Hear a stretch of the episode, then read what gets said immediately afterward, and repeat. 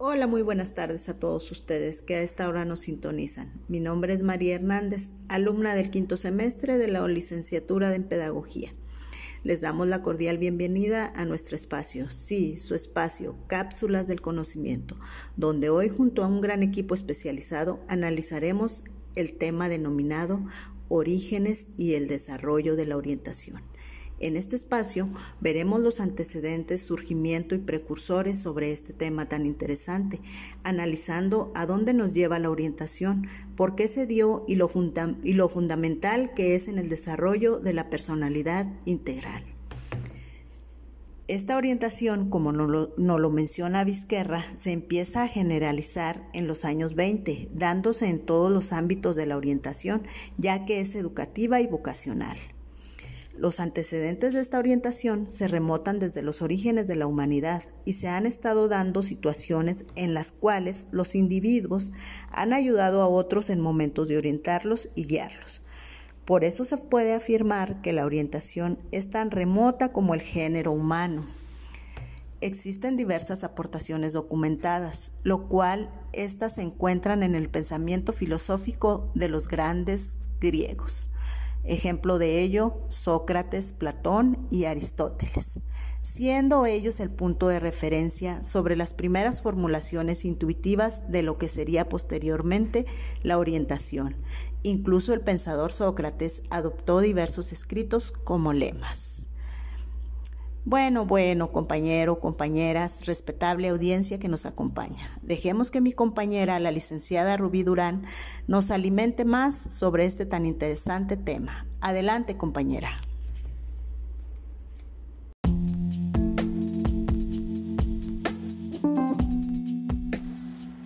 Buenas tardes y muchas gracias, compañera y licenciada María Hernández. Este, yo aquí les vengo a hablar de los precursores de la orientación. Los precursores de la orientación este, surgen con el Renacimiento y eh, en ellos, bueno, ellos hicieron una serie de cambios en la concepción del hombre, donde favorecieron mucho a los avances científicos. Este, en este marco aparecen tres, este, son tres españoles que son Rodrigo Sánchez de Arabelo, Juan Luis Vives y Huarte de San Juan. Rodrigo Sánchez de Arabelo, él nació en Santa María la Real de Nieva, en Segovia. Él estudió teología en la Universidad de Salamanca y llegó a obispo. En 1468 publicó en Roma Sepulcrum Vitae Humanae, que parece ser la compilación más antigua que se conoce sobre descripciones ocupacionales. En aquel siglo él tuvo 12 ediciones traduciéndolas además al español, al francés y al alemán. En su primera versión castellana se tituló el excelente libro intitulado Espejos de la vida humana. En esta obra él aporta sugerencias sobre la elección de profesión y resalta la importancia de la información profesional. O sea que él nos dice que tenemos que estar enfocados y tenemos que saber la importancia de, de lo que nos va a llevar una información profesional. Juan Luis Vives fue un filósofo y educador valenciano que analizó temas que podríamos considerar como psicopedagógicos. Él nos recomendaba en sus obras este que podríamos eh, memorizar mejor. También nos hablaba mucho del conocimiento práctico que era fundamental en, la perdón, excelencia moral y que la enseñanza este, nos diferencia eh, nos diferencia mucho, o sea que nos hablaba que los estudiantes deberían de ser evaluados en relación a sus antecedentes y no en comparación con los estudiantes, que era lo que les comentaba ahorita, que cada uno de nosotros o que fuimos estudiantes o los estudiantes de ahorita tienen diferentes este diferente tipo de comprensión con respecto al estudio. Él también nos sugiere que todos los centros educativos, los maestros deben reunirse por lo menos cuatro veces al año para así discutir, este, de, para así discutir la manera de cada uno, la manera de cada uno de los alumnos, este, para saber las aptitudes que, que tiene cada uno, o sea, las mejoras de cada uno de ellos. Juan Huarte de San Juan, él propone una selección profesional en su examen de ingreso para las ciencias. El objetivo aquí consiste en elegir ingenios aptos y adecuados para las distintas actividades. Él en su obra, más que nada, difiere en las habilidades de cada persona y en su actividad profesional. Él distingue su tipología entre dos, o sea, de dos maneras, los sujetos hábiles y los sujetos inhábiles. Aquí en los sujetos hábiles, él nos habla los que son aptos para las tareas científicas y, y los sujetos inhábiles son los que están orientados hacia las tareas de un tipo mecánico. Él también considera mucho las bases biológicas de la inteligencia que nos nombra mucho el papel de la herencia, el ambiente y la educación en el desarrollo intelectual y la especificidad de la generalidad del ingenio. Aquí los tres más que nada nos hablan mucho de las de las diferentes maneras de estudio y de preparación que tiene cada uno como persona y como estudiante. Y pues hasta aquí les dejo yo con este tema de los precursores de la orientación. Este va a hablar ahora mi compañera y licenciada Carla que abordará un poco más a fondo el tema. Muchas gracias. Muchas gracias, licenciada Rubí. Ahora vamos con el tema el surgimiento de la orientación. Tuvo entrada en el siglo XX. Su origen era ayudar a vivir de manera más plena y eficiente. Uno de sus propósitos era la felicidad personal. Tuvo surgimiento en Estados Unidos con los autores Parson, Davis y Kelly. Muchos autores dicen que esta dirección nació en 1908, cuando se estableció la fundación en Boston del Vocational Breath. Su método se dividía en tres pasos, que es el autoanálisis, que es conocer al sujeto, la información profesional, que es conocer el mundo del trabajo, y el tres es el ajuste del hombre a la tarea más apropiada. Se dice que J.C. Davis fue el pionero en la orientación educativa en 1907, Davis fue nombrado director del Grand Rapids en High School en Michigan. En 1913 se estableció la Asociación Nacional de Orientación Vocacional, por sus siglas en inglés NBGA. Davis fue uno de los miembros fundadores. En el año de 1986 pasó a llamarse Asociación Nacional de Desarrollo Profesional igual en sus, por sus siglas en inglés NCDA. Otro de los autores fue Kelly, el cual utilizó por primera vez el término consulta educativa. Esto en el año de 1914. Gracias a todos estos aportes, no debemos olvidar que el surgimiento es en gran medida el resultado de la intervención de muchos factores en la evolución de la historia social. El surgimiento apareció al mismo tiempo en Europa y en Estados Unidos. Cabe mencionar que Christians fundó la que se hoy considera la primera agencia de servicios de orientación profesional de Europa en el año de 1912 en Bruselas. Lo interesante es que su origen es, en el, es el lenguaje romántico de la orientación profesional en los Estados Unidos y las carreras en los países europeos la cual es distribuida, principalmente en Bélgica, Francia, Italia, Suiza y España. En estos últimos, la denominación tradicional a partir de los años 50 ha sido orientación escolar y profesional. Esta doble terminología se mantendrá en muchos aspectos hasta la actualidad. Esto es todo sobre el tema surgimiento de la orientación. Nos enlazamos con mi compañera, la licenciada Alicia. Muchas gracias.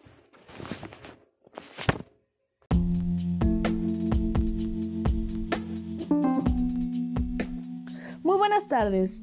Me da mucho gusto estar aquí con ustedes en esta tarde rodeada de grandes pedagogas y conocedoras de este tema que viene siendo orígenes y desarrollos de la orientación.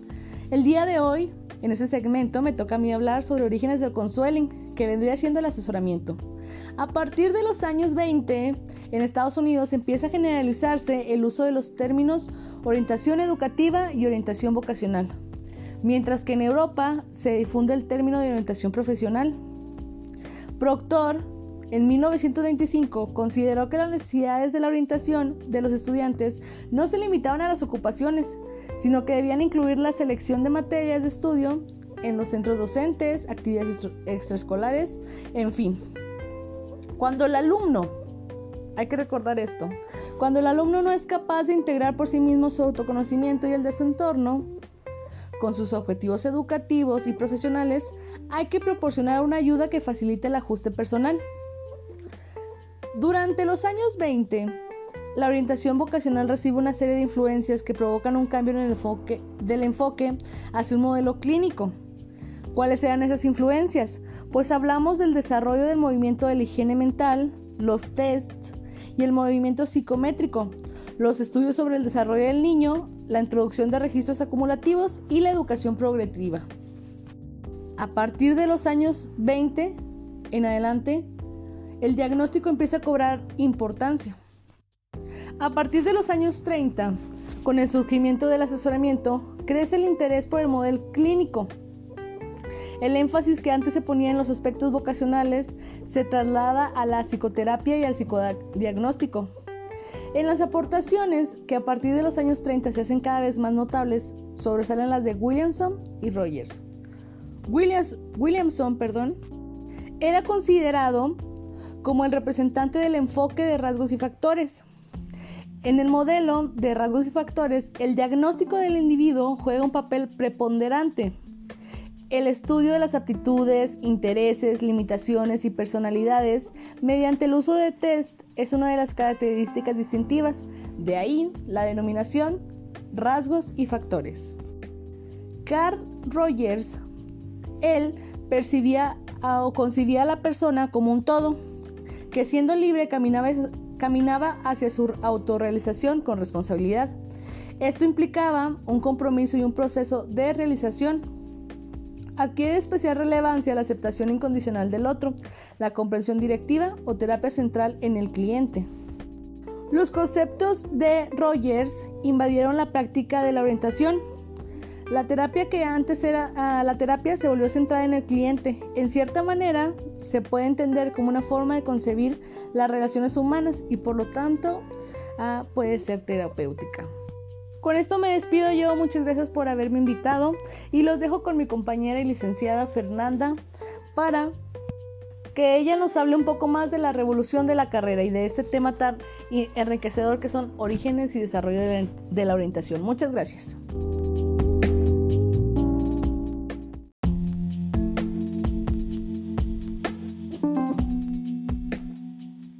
Hola, muy buenas tardes. Me da mucho gusto estar aquí con ustedes en esta linda tarde, rodeada de muy grandes pedagogas y conocedoras del tema que vamos a hablar, que viene siendo el origen y el desarrollo de la orientación. El día de hoy yo voy a hablar de la revolución de la carrera. Este, en los años 60 publicaron varios trabajos que llevaron una nueva etapa. En 1910, Donald Super fue uno de los principales representantes de la teoría del desarrollo vocacional. Dio un énfasis especial en el autoconcepto con un amplio campo de actuación de la orientación. La carrera se entiende como secuencia de posesiones y roles ocupados a lo largo de toda la vida. Dio un concepto estático que se basa en un concepto dinámico o expectativa educativa. Proporciona educar a la adolescencia basándose en la psicología, en el desarrollo de la carrera. También suponiendo la aspiración de nuevos modelos e incorporados a nuevos conceptos. La carrera también se basa en la secuencia de los roles de una procesión de largo de la teoría de la vida, incluyendo la relacionada con ocupación, educación, tiempo, familia y comunidad. La práctica se deriva de nuevos enfoques y el desarrollo en los, en los siguientes años. Primer año, la orientación en un proceso continuo. El segundo año, la orientación en el proceso educativo. Tercer año, la orientación, la globalización de las personas y la enfocación en el proceso de la vida. Y el último, que es el cuarto año, de las consecuencias del individuo y la responsabilidad en el desarrollo de vida. También se hizo un cambio de dimensiones que se pretendía ampliar la actuación principalmente en los adultos y en las organizaciones, contrando el desarrollo y las organizaciones de un amplio ámbito de actuación y orientación. Hay este, palabras claves para la carrera o vocación. Por ejemplo, les daré cuatro. La primera es carrera guidense. La segunda es carrera con Linksy. La carrera 3 es educación. Y la última, que es la cuarta, la carrera de Pone. Eso sería todo de mi parte. Dejaría a continuación a mi compañera licenciada pedagoga, a Carolina, que hablará del tema Tendencias en la segunda mitad del siglo XX. Gracias.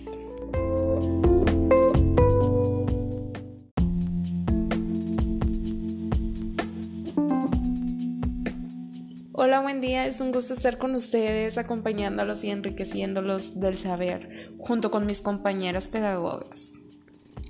Bueno, pues aquí yo les hablaré sobre el tema de las tendencias en la segunda mitad del siglo XX.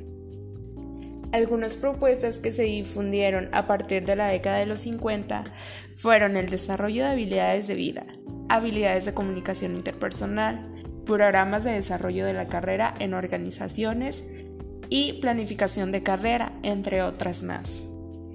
Paralelamente se va poniendo el énfasis en la prevención y el desarrollo la mejor forma de realizar una orientación dirigida a todos los alumnos es a través de la intervención grupal enfocada a la prevención. En la década de los 80 se pueden observar a dos fenómenos del campo de la salud comunitaria que inciden en la orientación a través de programas preventivos de educación para la salud. En esta década se constata claramente que las principales causas de enfermedad y muerte prematura son consecuencia de los malos hábitos en las personas. Se trata de poner un renovado énfasis en la prevención. En este aspecto tienden a confluir la educación para la salud con la orientación psicopedagógica. Bueno, pues hasta aquí concluimos este tema y a continuación los dejo con mi compañera y licenciada Jimena para que pueda hablarles un poco sobre los temas educación para la carrera y educación psicológica. Muchas gracias.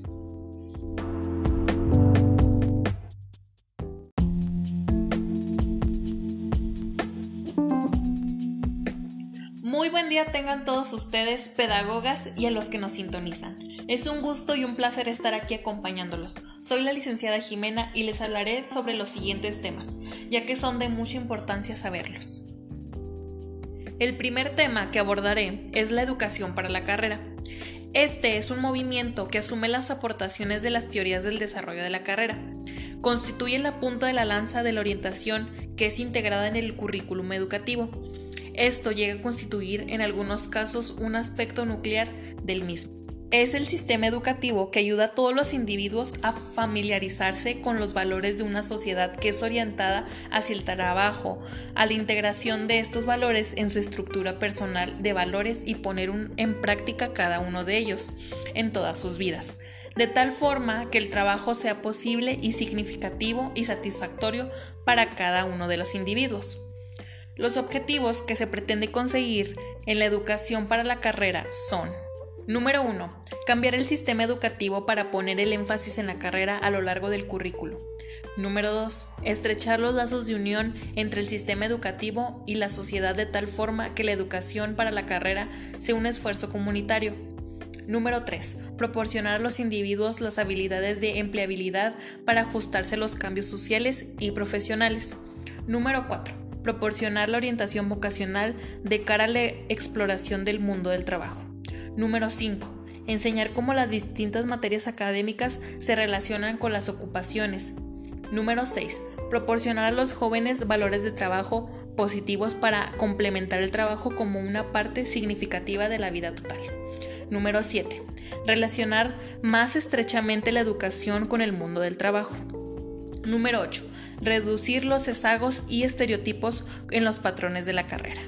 Se dice que en Estados Unidos y Reino Unido se habla de la educación para la carrera. En los países francófonos, que es Quebec, Francia y Bélgica, también se habla de la activación del desarrollo vocacional y personal. A continuación hablaré sobre el siguiente tema, que también es de suma importancia, y tiene como título la educación psicológica.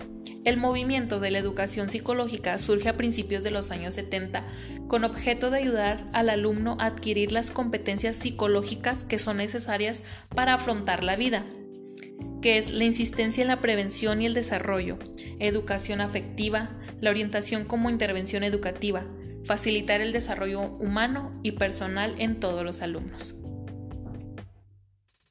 Uno de los ejemplos de los programas de intervención son el entrenamiento asertivo, las habilidades de vida, habilidades sociales, prevención de estrés, calificación de valores, educación moral, entre otras esperando que estos temas hayan sido de su total agrado. Gracias por la invitación. Esto sería todo de mi parte. Muchas gracias. A continuación, los dejo con la licenciada Carolina Jacqueline, que le tocará el último tema llamado los programas comprensivos.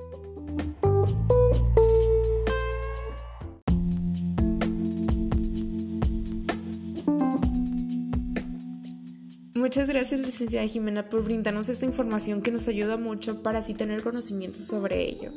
Bueno, por último, yo les hablaré sobre los programas comprensivos. Una tendencia hacia los programas comprensivos, aunque sus orígenes se remotan a 1974. Los programas comprensivos se proponen potenciar el autodesarrollo a lo largo de toda la vida, estos programas incluyen autoconocimiento, habilidades interpersonales, planificación de carrera vital, toma de decisiones, etc. Prevención y el desarrollo, uno de los aspectos más relevantes de los programas comprensivos de los años 90. Se incorporan conocimientos del campo de la salud mental, educación especial, psicología de la educación, educación para la salud, habilidades de vida, habilidades sociales, etc. Los sistemas de programas integrados constituyen una de las estrategias más apropiadas de intervención. Se basan en la teoría general de sistemas y suponen un enfoque holístico y macroscópico. En un programa de orientación para el desarrollo de la carrera se incluyen el proceso de búsqueda de trabajo como un aspecto de selección personal. Por otra parte, se ha observado que los programas de prevención del consumo de drogas son efectivos cuando incluyen el desarrollo de ciertas habilidades sociales. Esto es particularmente importante en el consumo de bebidas alcohólicas y la conducción temeraria posterior. Todos ellos se constituyen un conjunto de elementos interrelacionados, es decir, un sistema de programas integrados. De esta forma se potencia el efecto sinergia. Y esto es todo de mi parte, espero les haya servido de mucha ayuda.